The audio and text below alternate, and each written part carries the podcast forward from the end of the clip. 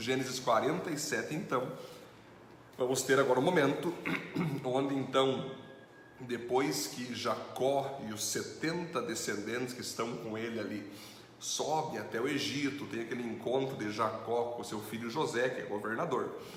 Agora chegou a hora de José então introduzir seu pai, seus irmãos e todos os descendentes na terra do Egito.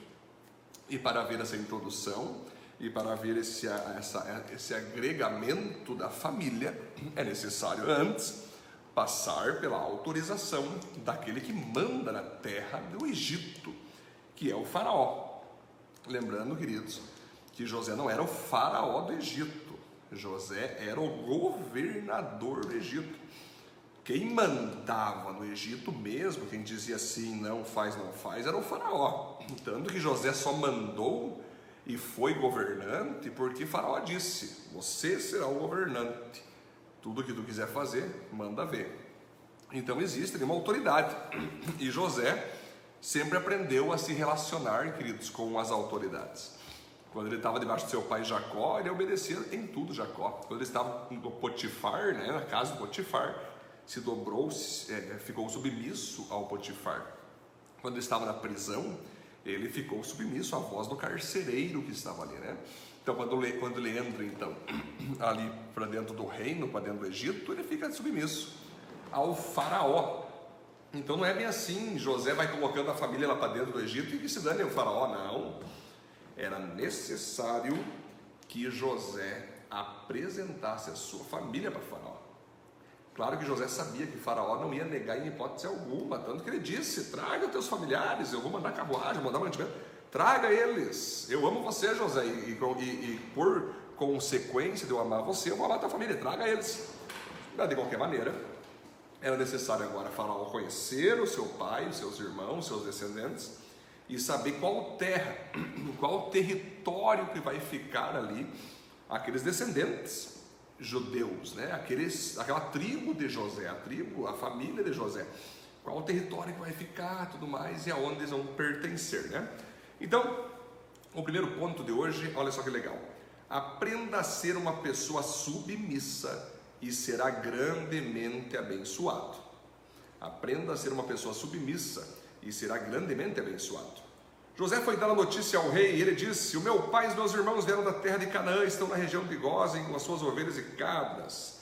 Depois levou cinco dos seus irmãos e apresentou ao rei. O rei perguntou: Qual é o trabalho de vocês? Somos criadores de ovelhas. Queremos morar nesse país. Por favor, deixe de ficar morando em Goza. O rei disse a José: Olha só que legal, gente. Agora que seu pai e seus irmãos vieram ficar com você, a terra do Egito está às ordens deles dê a eles a região de Gozém, que é a melhor do país, para que fiquem morando lá. E se na sua opinião houver entre eles homens capazes, ponha como chefe dos que cuidam do meu gado. O legal é que no início aqui, gente, olha só que interessante, ó. Então José foi dar notícia ao rei: O meu pai e os meus irmãos vieram de Canaã e estão na região de Gozem com as suas ovelhas, ou Gozem, né? O seu gado e tudo que tem estão com eles.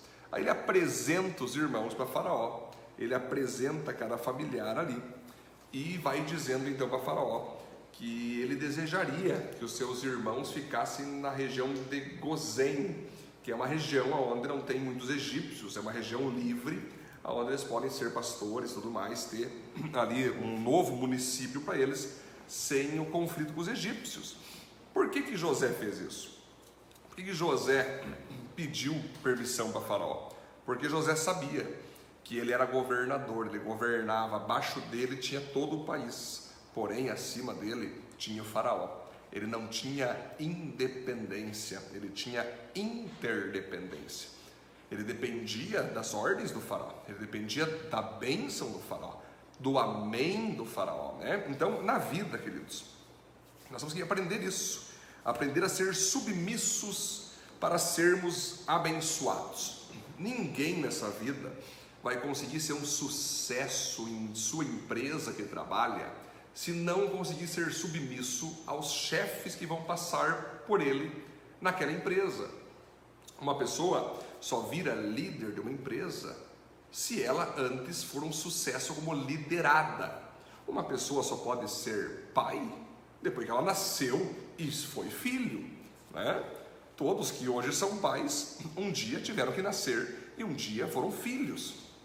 Então, se você quer ser um sucesso na sua vida, se você quer que pessoas se coloquem debaixo dos teus projetos, se você quer que pessoas se coloquem debaixo dos teus sonhos e planejamentos, antes disso, você vai ter que você se colocar debaixo de pessoas para realizar os sonhos e projetos delas. Ser submisso, então, atrai as bênçãos de Deus, atrai o sim e amém de Deus atrai a autorização de Deus para que eu mesmo, quando for o meu momento de ser um líder, de ser aí uma pessoa de influência, eu venha então ser aprovado por Deus. Quer ser um grande líder, você quer ser uma pessoa de destaque na tua vida, primeiro aprenda a ser liderado. Seja um sucesso como liderado. Você quer ser um grande líder? Primeiro seja um sucesso como liderado. Você quer ser um sucesso na tua vida? Quer que pessoas te ajudem a alcançar o teu sucesso? Primeiro ajude pessoas que hoje são teus líderes a alcançar o sucesso deles. Ser submisso é isso, é estar debaixo de uma missão. Então, se eu estou debaixo de uma missão de alguém que está acima de mim, que é sonhos, projetos, né? Tanto é que você lembra que o sonho que ia ficar sete anos de prosperidade, sete anos de fome, o Egito, Deus não deu para José, Deus deu para Faraó, queridos. Então você veja que José então se coloca à disposição do faraó para ajudá-lo a realizar, de certa forma, ela foi um sonho profético, mas para se colocar ali, para viver esse sonho que Deus deu para faraó. Sete anos de prosperidade, sete anos de fome. Então nós vamos entender isso. Você quer ser abençoado? Um dos principais segredos da história bíblica, se você quer ser abençoado no futuro, é você ser alguém obediente aos teus líderes, teus pastores, teus chefes, você ser uma pessoa maravilhosa, não só obediente, mas que trabalhe até mais do que aquilo que o teu chefe pede. É aquilo que o teu pastor, teu líder, teu discipulador pede, e você faz com alegria e faz ainda mais. Na hora que abrir uma porta de liderança, de destaque, influência, você vai ver que vai ser você que vai ser chamado. Então, esse é o ponto primeiro. Aprenda a ser uma pessoa submissa e será grandemente abençoado. Lembrando então, José foi submisso ao pai Jacó, na época que ele estava ali com ele, entregava os irmãos para o seu pai. José foi submisso na casa de Potifar, fez Potifar seu grande chefe. José, quando foi preso, foi submisso ao carcereiro da prisão. E finalmente, José, quando virou governador do Egito, foi submisso ao Faraó. Né? Ponto 2. Tenha um coração grato e abençoador com quem exerce autoridade sobre sua vida. Olha só. Tenha um coração grato e abençoador com quem exerce autoridade sobre sua vida. Depois José levou Jacó, seu pai, e o apresentou ao rei. Jacó deu a sua bênção ao rei e este perguntou: Qual é a tua idade? Jacó respondeu: Já estou com 130 anos de idade e sempre tenho andado de um lado para o outro. A minha vida tem passado rapidamente e muitos anos foram difíceis.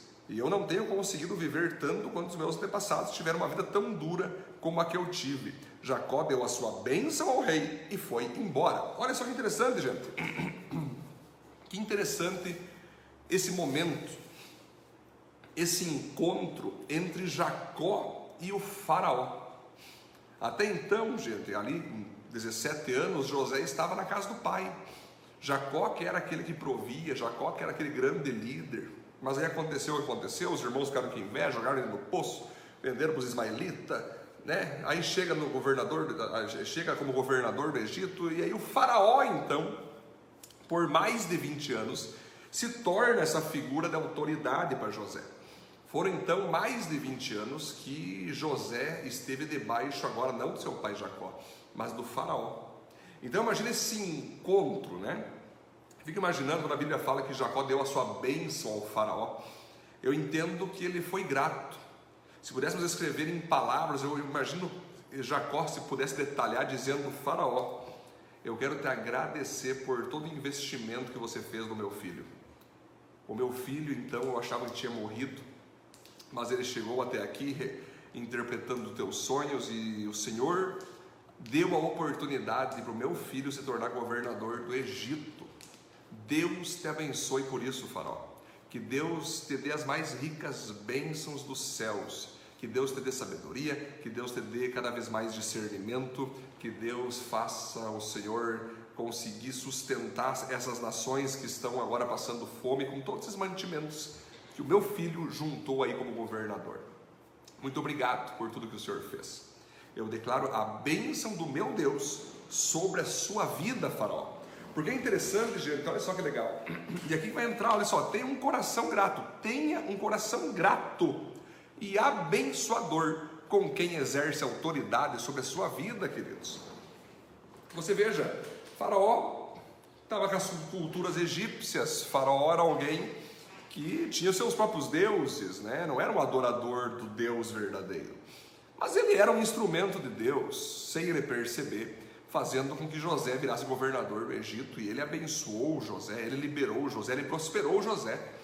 Então Jacó, ele entendeu isso, ele não ficou, ah, mas ele não é do meu povo, ele não pertence ao mesmo Deus que eu, capaz, cara, ele sabe que tudo pertence a Deus.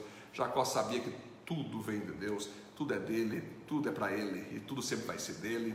E Faraó, mesmo, mesmo ele não percebendo aquilo naquele momento, ele estava sendo um instrumento de Deus para abençoar José, Jacó e sua família e todas as nações ao redor que estavam ali passando fome, né? Então, nós temos que entender o seguinte: nós temos que aprender a ser grato com as pessoas que nos ajudam, com as pessoas que nos auxiliam. Nós temos que aprender a olhar para os nossos líderes, para os nossos chefes, né? Vamos pensar, você, está trabalhando, você trabalha em determinada empresa, ali você tem alguém chamado chefe, ali você tem alguém chamado dono ou presidente dessa empresa. Quando você bate o ponto seis da tarde vai embora, você desliga da empresa e vai com a tua família, vai comer um pãozinho, vai comer uma torrada, né? Só que aquele chefe vai ficar ali pensando, batucando a cabeça, indo às vezes até meia-noite ali para saber de onde ele vai tirar dinheiro para poder pagar você, poder pagar o teu colega, entende? Porque é dali que vem teu ganha-pão. Aonde você trabalha, você tem que entender o seguinte: é dali que vem teu salário, é dali que vem o teu ganha-pão. Então, Seja alguém grato àqueles que te produzem, àqueles que te potencializam, àqueles que te permitem ganhar um dinheiro, ganhar um salário e com isso você ganhar o teu ganha-pão dentro de casa. É você chegar para o teu chefe, chefe, olha, eu sei que é fora de hora que eu vou te falar, mas eu quero dizer que eu sou muito grato pela tua vida. Eu peço que Deus te abençoe, meu chefe. Que Deus abençoe tua empresa, que Deus abençoe tua vida, tua família, porque eu sei que quanto mais o Senhor ser abençoado, mais eu vou ser também. E eu sou grato por tua vida. É você ser grato por ter os pastores né, da tua igreja. Eu sei que eu falo com gente da minha igreja, aqui da nossa igreja viva, gente da Assembleia Batista Luterana que me acompanha aqui, gente de fora da cidade. Teus pastores. Quando foi a última vez que você agradeceu aos teus pastores pelo trabalho que eles têm feito? Pelas lutas e guerras que eles têm travado por tua vida? Hein? Pense nisso. Pense nisso. Quando foi a última vez que tu agradeceu? Abençoou o teu pastor? Vamos dizer agora que um, o teu discipulador, o teu líder de pequeno grupo, né? aquele que cuida de você espiritualmente falando. Quando foi que tu agradeceu? Quando foi que tu comprou um presente? Quando foi que tu entregou algo como gratidão pela vida deles, por tudo que eles têm feito por você? É assim que funciona. É você ter a capacidade de ser grato e ainda pedir para que Deus os abençoe muito mais do que já tem sido abençoado. Então vale aqui para professor de escola. Imagina que uma professora, aquele professor que todo dia te, te, te, dá aula, te potencializa, te ajuda a se formar, né? te ajuda a ser quem você é. Quando foi a última vez que você agradeceu aos teus professores pela dedicação em estar te ensinando? Esse é um princípio poderoso que Jacó aprendeu fazendo isso com o faraó, né? O ponto 3, então, queridos, busque em Deus bênçãos transbordantes e assim quem estiver ao seu redor também poderá usufruir delas. Olha só, José deu ao pai e aos irmãos terras na melhor região do Egito. Olha só, queridos, perto da cidade de Ramessés, como o rei havia ordenado. Essas terras se tornaram propriedades deles e eles ficaram morando ali. José dava mantimentos ao pai, aos irmãos e aos parentes, conforme as necessidades de cada família. Olha só, queridos. Então, José ele cumpriu ali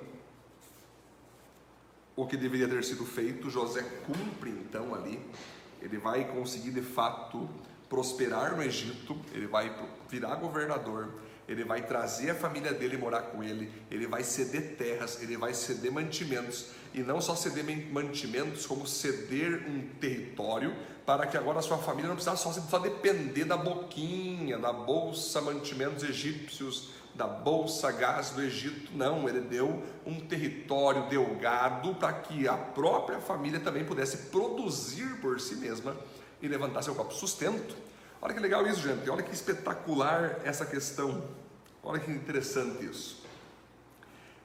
Quando você é abençoado, quando você alcança níveis altos de influência, sucesso, destaque, prosperidade, Deus quer que isso não fique somente contigo, isso fique também com as pessoas ao teu redor, que você possa dar presentes, pagar alguma coisa para uma pessoa, para um familiar teu que deseja fazer um curso, tu tem esse dinheiro, tu paga um curso para a pessoa e tudo mais. Mas principalmente, além de você doar, além de você dar, além de você sustentar, além de você prover aquilo que falta para os teus familiares, porque você tem de sobra, você tem que treiná-los e potencializar eles para que eles aprendam a adquirir riquezas com as próprias mãos. É você, ao invés de ficar pescando peixe o tempo todo e dando para aqueles que estão ao teu redor, é você dar uma vara para a pessoa e ensinar eles a pescarem. Aqui você vai perceber que vai existir duas coisas: os líderes paternalistas e os líderes paternos. O que é o paternalismo? O paternalismo é quando eu vou sustentando uma pessoa, né? Até que uma hora ela pode se sustentar sozinha, mas eu não deixo ela se sustentar sozinha, eu continuo fazendo ela depender de mim. Isso é paternalismo. Né? Existem governos, existem governos que são assim, partidos que são assim, né? É bolsa aquilo, bolsa aquilo, bolsa, bolsa, bolsa, bolsa, bolsa, bolsa, bolsa, bolsa, fica aí na bolsa, mas me deu o voto de quatro em quatro anos, está resolvido. Né? Mas o certo é ser como José, alguém paterno, é sustentar naquele momento que não está tendo trabalho, não está tendo como se levantar sozinho, mas no primeiro momento que aquela pessoa conseguiu se levantar, conseguiu se estabelecer, pode produzir, é você então ensinar ela a trabalhar, dar para ela um trabalho, dar para ela uma possibilidade, dar para ela um treinamento, né? É ser paterno. O pai é assim. O pai vai trocando fralda até que não precisa trocar mais fralda, né? O pai vai ajudando o filho a andar de bicicleta, com as rodinhas, tá? até que ele saiba andar sozinho. Depois que aprendeu a andar sozinho, vai andar sozinho. Não tem por que o pai ficar mais junto. É assim que funciona o paternalismo. A própria Bíblia chama Deus de pai. Né? Pai nosso, né? paternalismo nosso, é pai nosso. É aquele que nos ensina, é aquele que nos sustenta, é aquele que nos provê, mas é aquele que nos treina para que nós mesmos possamos fazer sozinhos e nós mesmos ter a capacidade de alcançar a prosperidade com os nossos próprios esforços. Então José foi esse alguém. Além de sustentar, além de doar, além de ceder, ele deu o principal poderia ter sido dado, que foi possibilidade daqueles familiares poderem trabalhar para sobreviverem dos próprios custos e salários deles. O ponto 4, então, queridos. Nosso ponto 4 aqui. Olha só, sempre existe uma solução para qualquer problema que viermos a enfrentar. Olha só, sempre existe uma solução para qualquer problema que viermos a enfrentar. Olha só, gente. Vai estar estabelecido ali os judeus, e aí o texto segue. Não havia alimento em nenhum lugar e a fome aumentava cada vez mais. Os moradores do Egito e de Canaã ficavam fracos de tanto passar fome. O povo comprava mantimentos e José juntava todo o dinheiro e o levava para o palácio. Quando acabou todo o dinheiro do Egito e de Canaã, os egípcios foram falar com José. Eles disseram: Por favor, nos dê comida, não nos deixe morrer só porque o nosso dinheiro acabou. José respondeu: Se você não tem dinheiro mais, traga o seu gado que eu trocarei por mantimento. Os egípcios levaram a José cavalos, ovelhas, cabras, bois, jumentos, e em troca lhe deu mantimentos durante um ano inteiro. O ano passou, e no ano seguinte foram dizer a José: Senhor, não podemos esconder o fato de que nosso dinheiro acabou e que nossos animais agora são seus. Não temos mais nada para entregar a não ser nossos corpos e as nossas terras. Não deixe a gente morrer.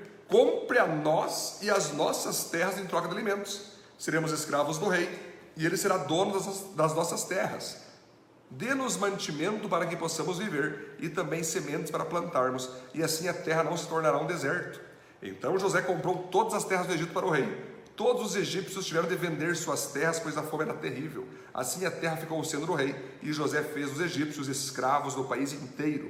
José só não comprou as terras dos sacerdotes, eles não tiveram de vendê-las, pois o rei lhes dava certa quantidade de alimentos, e assim eles tinham o que comer. Então José disse ao povo: Agora vocês e suas terras são do rei, pois eu os comprei para ele. Peguem aqui sementes para semearem nos campos do que colherem, deem a quinta parte ao rei, usem as outras partes para semear e para alimentar vocês, os seus filhos e as pessoas que moram com vocês. Eles responderam: O Senhor salvou a nossa vida. Olha só que incrível essa parte. Lembra dos sete anos de prosperidade e dos sete anos de fome? Pois é, nós já estamos trabalhando aqui um quinto ano de fome lá no Egito. Né? Então já está quase indo para o sétimo, o oitavo já vai mudar novamente ali o momento de prosperidade. Mas eles estão nos últimos anos, estão no quinto ou talvez sexto ano, já com a fome chegando no pescoço, né? O problema é que os egípcios já tinham dado todo o dinheiro que eles podiam para comprar os mantimentos. Aí eles se apresentaram: Senhor José, nós não temos mais dinheiro para comprar mantimentos. Nós só temos o gado que nós vendemos. Pode ser o gado? Pode ser. Então dá o gado aqui, pega mantimento mais um ano. Eles comem mais um ano, aí eles voltam. Senhor, agora acabou o mantimento, a gente não tem mantimento e não tem mais gado, a gente não tem mais nada para oferecer em troca de alimento. Só podemos oferecer nossa própria vida para ser escravos dos senhores e a nossa terra onde nós moramos. E José então deixou claro que sim, pode ser assim. Vocês agora vão ser escravos do faraó. Vocês pertencem a Faraó e os territórios que vocês moram pertencem a Faraó. Então, sabendo disso, vocês vão trabalhar normal, eu vou, vou fazer vocês trabalharem, vou dar mantimentos e uma quinta parte do que vocês produzirem, por mais que tudo é do Faraó, que vocês se deram ao Faraó, eu quero que uma quinta parte volte aqui para o governo, volte para o nosso rei Faraó e o resto vocês possam se alimentar, possam comer, possam sobreviver e seguir a vida, mas agora não mais como pessoas independentes. Vocês pertencem ao faraó, as terras de vocês pertencem ao faraó. E aqui que eu vou dizer novamente: sempre existe uma solução para qualquer problema que viermos a enfrentar. Você veja, eles poderiam ter dito assim: Poxa, agora você foi o dinheiro, você foi o gado, você foi tudo, e agora? Meu Deus, vamos morrer. Não, ainda tinha eles poderiam ser vendidos. Estamos falando de, uma cultura de escravidão do Egito, a gente não concorda com isso. Mas era a época ali, né? Eles deram as terras, fizeram ali um negócio, falaram com José: José, você veja, nós vamos continuar fazendo as terras trabalharem, as terras produzirem. Por mais que elas não sejam mais nossas, nós estando com essas terras, nós vamos produzir então para o Egito, né? E José concordou com a ideia. Então, esse problema foi resolvido.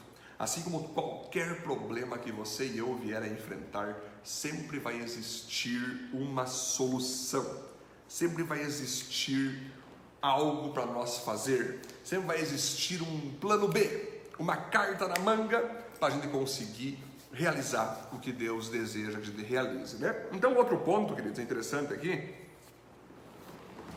nesse momento da história, Faraó se torna um tipo de Cristo que deseja ter para ele tudo o que somos e tudo o que temos. Olha só que interessante, gente, profeticamente ali, quando aquelas pessoas chegam, não tem mais dinheiro, não tem mais gado, agora só temos a nós mesmos e aos nossos terrenos. Pode ser para nós ter mantimento? Pode ser. Se vendam a ele aí e vocês vão ser escravos do faraó e vão ter o que comer vão ter os territórios, não são de vocês, é de, é de Deus, mas vocês vão poder dar uma quinta parte do faraó, tudo vocês produzirem o resto de vocês para se sustentarem. Faraó se torna um tipo de Cristo. Quando nós entregamos a vida para Jesus, nós estamos entregando a vida para Jesus. Não estamos entregando o carro para Jesus. Não estamos entregando a casa para Jesus. É, não estamos entregando o salário para Jesus. Estamos entregando algo muito mais valioso que isso. Estamos entregando a vida para Jesus. Quando você está na igreja aqui, a gente faz o apelo né, evangelístico. Alguém gostaria de entregar a sua vida para Jesus? Muitas pessoas levantam a mão. Eu quero entregar minha vida para Jesus. Mas depois vai começar a caminhada com Cristo e Cristo vai lembrar, ei, Eu quero que você agora doe teu carro para a igreja. Não, meu carro não, senhor. Como não? Não, mas como não? Tu não entregou a tua vida para mim? Então, se você entregou a tua vida, logo eu comando essa vida. Logo, além da tua vida, eu tenho o que essa vida tem, que é dinheiro, que é carro, que é bens, que é potencialização, que é sucesso, a tua família. Eu tenho tudo. E é assim que funciona a vida com Cristo, queridos. A vida com Cristo é você entregar tudo o que você é e tudo o que você tem a serviço do Salvador. Não estou dizendo que agora Deus manda você doar tua casa, doar teu carro, não é isso, queridos. Alguns Deus manda fazer essas coisas, sim, mas estou dizendo o seguinte: que é você estar pronto para quando Deus mandar você ir ou voltar, fazer isso ou não fazer, você não ficar de mimimi e ficar, meu Deus, estou tão apegado a esse salário, estou apegado a esse emprego, estou apegado a essa pessoa. Não, você é escravo de Cristo Jesus. Jesus mandou você saltar, tu salta, não tem conversa. Jesus mandou você vender, tu vende. Jesus mandou tu doar, tu doa, porque a tua vida foi entregue para Jesus, né? Então, o ponto 6, olha só que interessante. Impostos são uma boa estratégia para governantes fazerem obras em favor da sociedade. Olha só, impostos são uma boa estratégia para governantes fazerem obras em favor da sociedade. Olha só que interessante, queridos, olha que interessante. O faraó, então, mesmo sendo dele, aquelas pessoas, aqueles terrenos, ele concordou com José, então, em os egípcios e aqueles que estavam se vendendo ali, se sustentar mesmo daquele território que pertencia a Faraó.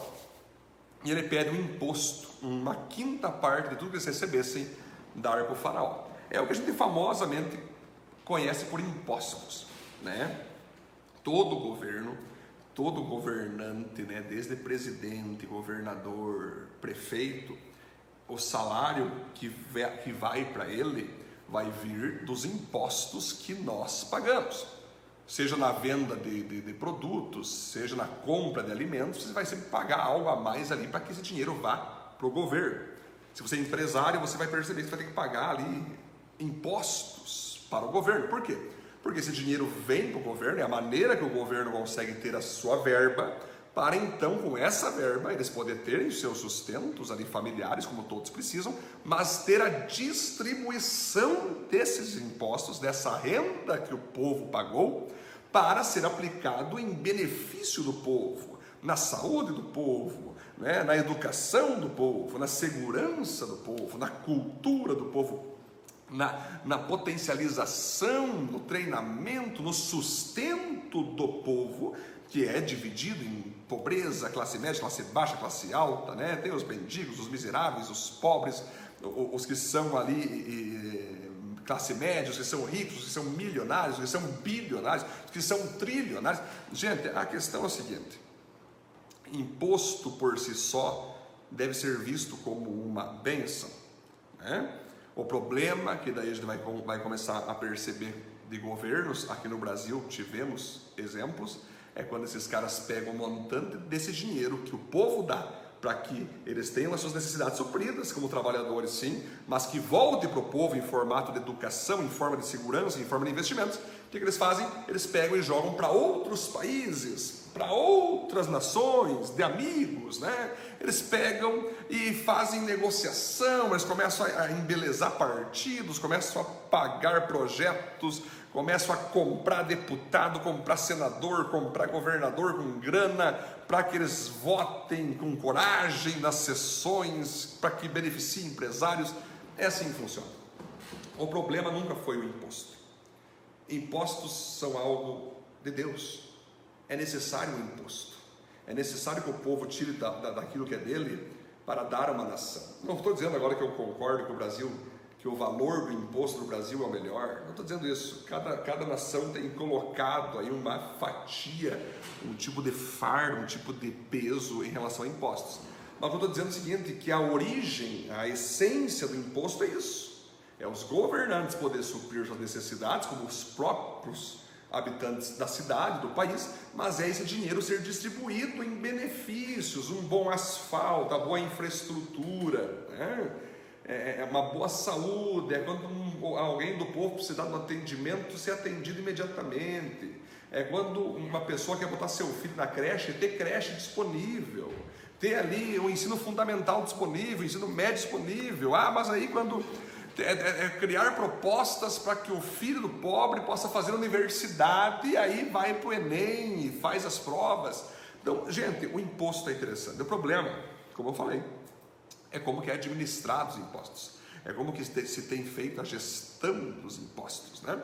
Mas, de fato, a nossa oração então é que Deus ajude, abençoe todos os presidentes do mundo, todos os governadores do mundo, todos os prefeitos do mundo, para que eles valorizem, para que eles tenham caráter, para que eles tirem sim para si a parte que é digna deles, porque eles também são trabalhadores, eles podem gastar como eles quiserem o salário deles, mas o grande salário, que é ali a grande entrada do povo para aquele município, que ele saiba aplicar, que ele saiba girar, que ele saiba aí produzir, né? E finalmente o ponto 7, então, para nós terminar, nós cristãos não pertencemos a este mundo. Olha só mesmo que estejamos vivendo nele. Olha que interessante, queridos. Nós cristãos não pertencemos a este mundo, mesmo que estejamos vivendo nele. Nós vamos perceber então, queridos, no final aqui do capítulo 47 de Gênesis, que Jacó vai chamar ali o seu filho José e vai fazer José prometer para ele que quando morresse Jacó, ele iria enterrar Jacó lá em Canaã e não no Egito. E José diz: Sim, pai, eu farei isso, eu te prometo que quando o senhor morrer, eu vou enterrar o teu corpo lá na terra de Canaã. Sim. Por que, que Jacó fez isso? Porque Jacó sabia que por mais que ele estava vivendo no Egito, sendo abençoado no Egito, ele não pertencia ao Egito.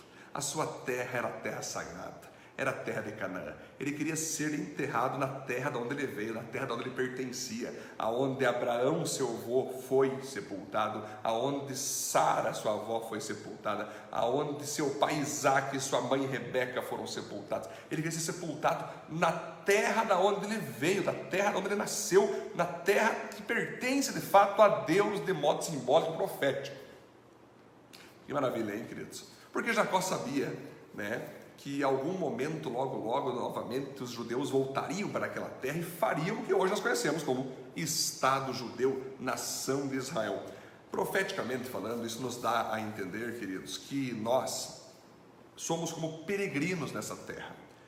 Depois que nós entregamos a vida para Jesus e nascemos para uma nova vida com Cristo, nós entendemos que nós não pertencemos a esse mundo, nós não temos nada a ver com esse mundo. As coisas que o mundo ama, nós odiamos. As coisas que o mundo tem prazer, nós temos raiva. As propostas e ideologias que o planeta vai, vai, vai se armando, nós temos um ódio enorme. Ódio no bom sentido da palavra. Por quê? Porque nós não estamos é, de modo concordando, nós não nos pertencemos, nós não nos enquadramos nesse mundo, nós não temos né, nesse mundo algo que nos faça feliz ao extremo mas apenas aquilo que está dentro de nós, que é a presença do Espírito Santo. Nós sabemos, queridos, que esse planeta ele já está fadado ao fracasso. Esse planeta tem data de validade. E nós estamos de passagem por ele, porque nós viemos do céu, viemos do jardim do Éden, viemos do paraíso em Adão e Eva, e para lá nós retornaremos. Nós viemos da presença de Deus, viemos de um local perfeito, de um lugar cheio de glória do Senhor, cheio de santidade, e é para lá que nós voltaremos. O planeta, Deus nos colocou aqui como um tempo de prova, para mostrar que nós amamos Ele, mas é uma coisa transitória, nós iremos sair daqui, né? seja pelo arrebatamento, ou seja pela morte, né? com cada um no tempo que Deus quiser levar. Porque, queridos, isso nos leva a entender que nós não devemos nos apegar a nada que esse planeta oferece. Não devemos nos apegar achando que o planeta vai ficar para sempre assim, redondinho, bonito, cada vez mais maravilhoso, gente. A própria Bíblia fala que esse planeta será destruído. Esse planeta vai ser destruído com fogo, vai dar um grande estrondo em algum momento, vai destruir o planeta. Todas as pessoas que estiverem nesse planeta vão morrer nesse, nesse momento. Por quê? Porque Deus está dizendo o seguinte: que esse planeta é uma casa de passagem O próprio Jesus disse: Ei, não se turbe vosso coração. Creio em Deus, creio também em mim. Na casa do meu pai há muitas moradas. Se não fosse assim, eu não teria dito, mas vou preparar-lhes um lugar. Ou seja, a casa que pertence a nós, de fato, é o céu. E por isso que às vezes você está morando aqui na terra, e nós às vezes temos aquela inquietação, poxa, sabe aquela, aquela, aquela sensação que falta algo? Tu está nessa terra os prazeres da terra podem até parecer legais, podem até produzir alguma coisa de felicidade, mas tu sente que parece que falta alguma coisa, falta o clímax, falta o final da história, falta a última página para nós entender todo o contexto, e isso é o céu. É para lá que nós estamos indo. É para lá que nós devemos ir. É de lá que viemos e é para lá que voltaremos. Então, quando você tem essa sensação, poxa, não entendo porque eu estou me achando estranho nessa terra, é muito simples. É porque você não pertence a ela e você só está de passagem por ela para viver no céu. O que Apocalipse vai dizer que se chama um novo céu e uma nova terra. Amém, queridos? Glória a Deus, foi muito bom estar com vocês aí nesse estudo potencializador maravilhoso de Gênesis 47. Peço que você compartilhe essa live com mais queridos que possam estar aí olhando e sendo abençoados. E até amanhã nós seguimos então com Gênesis 48. Vamos orar?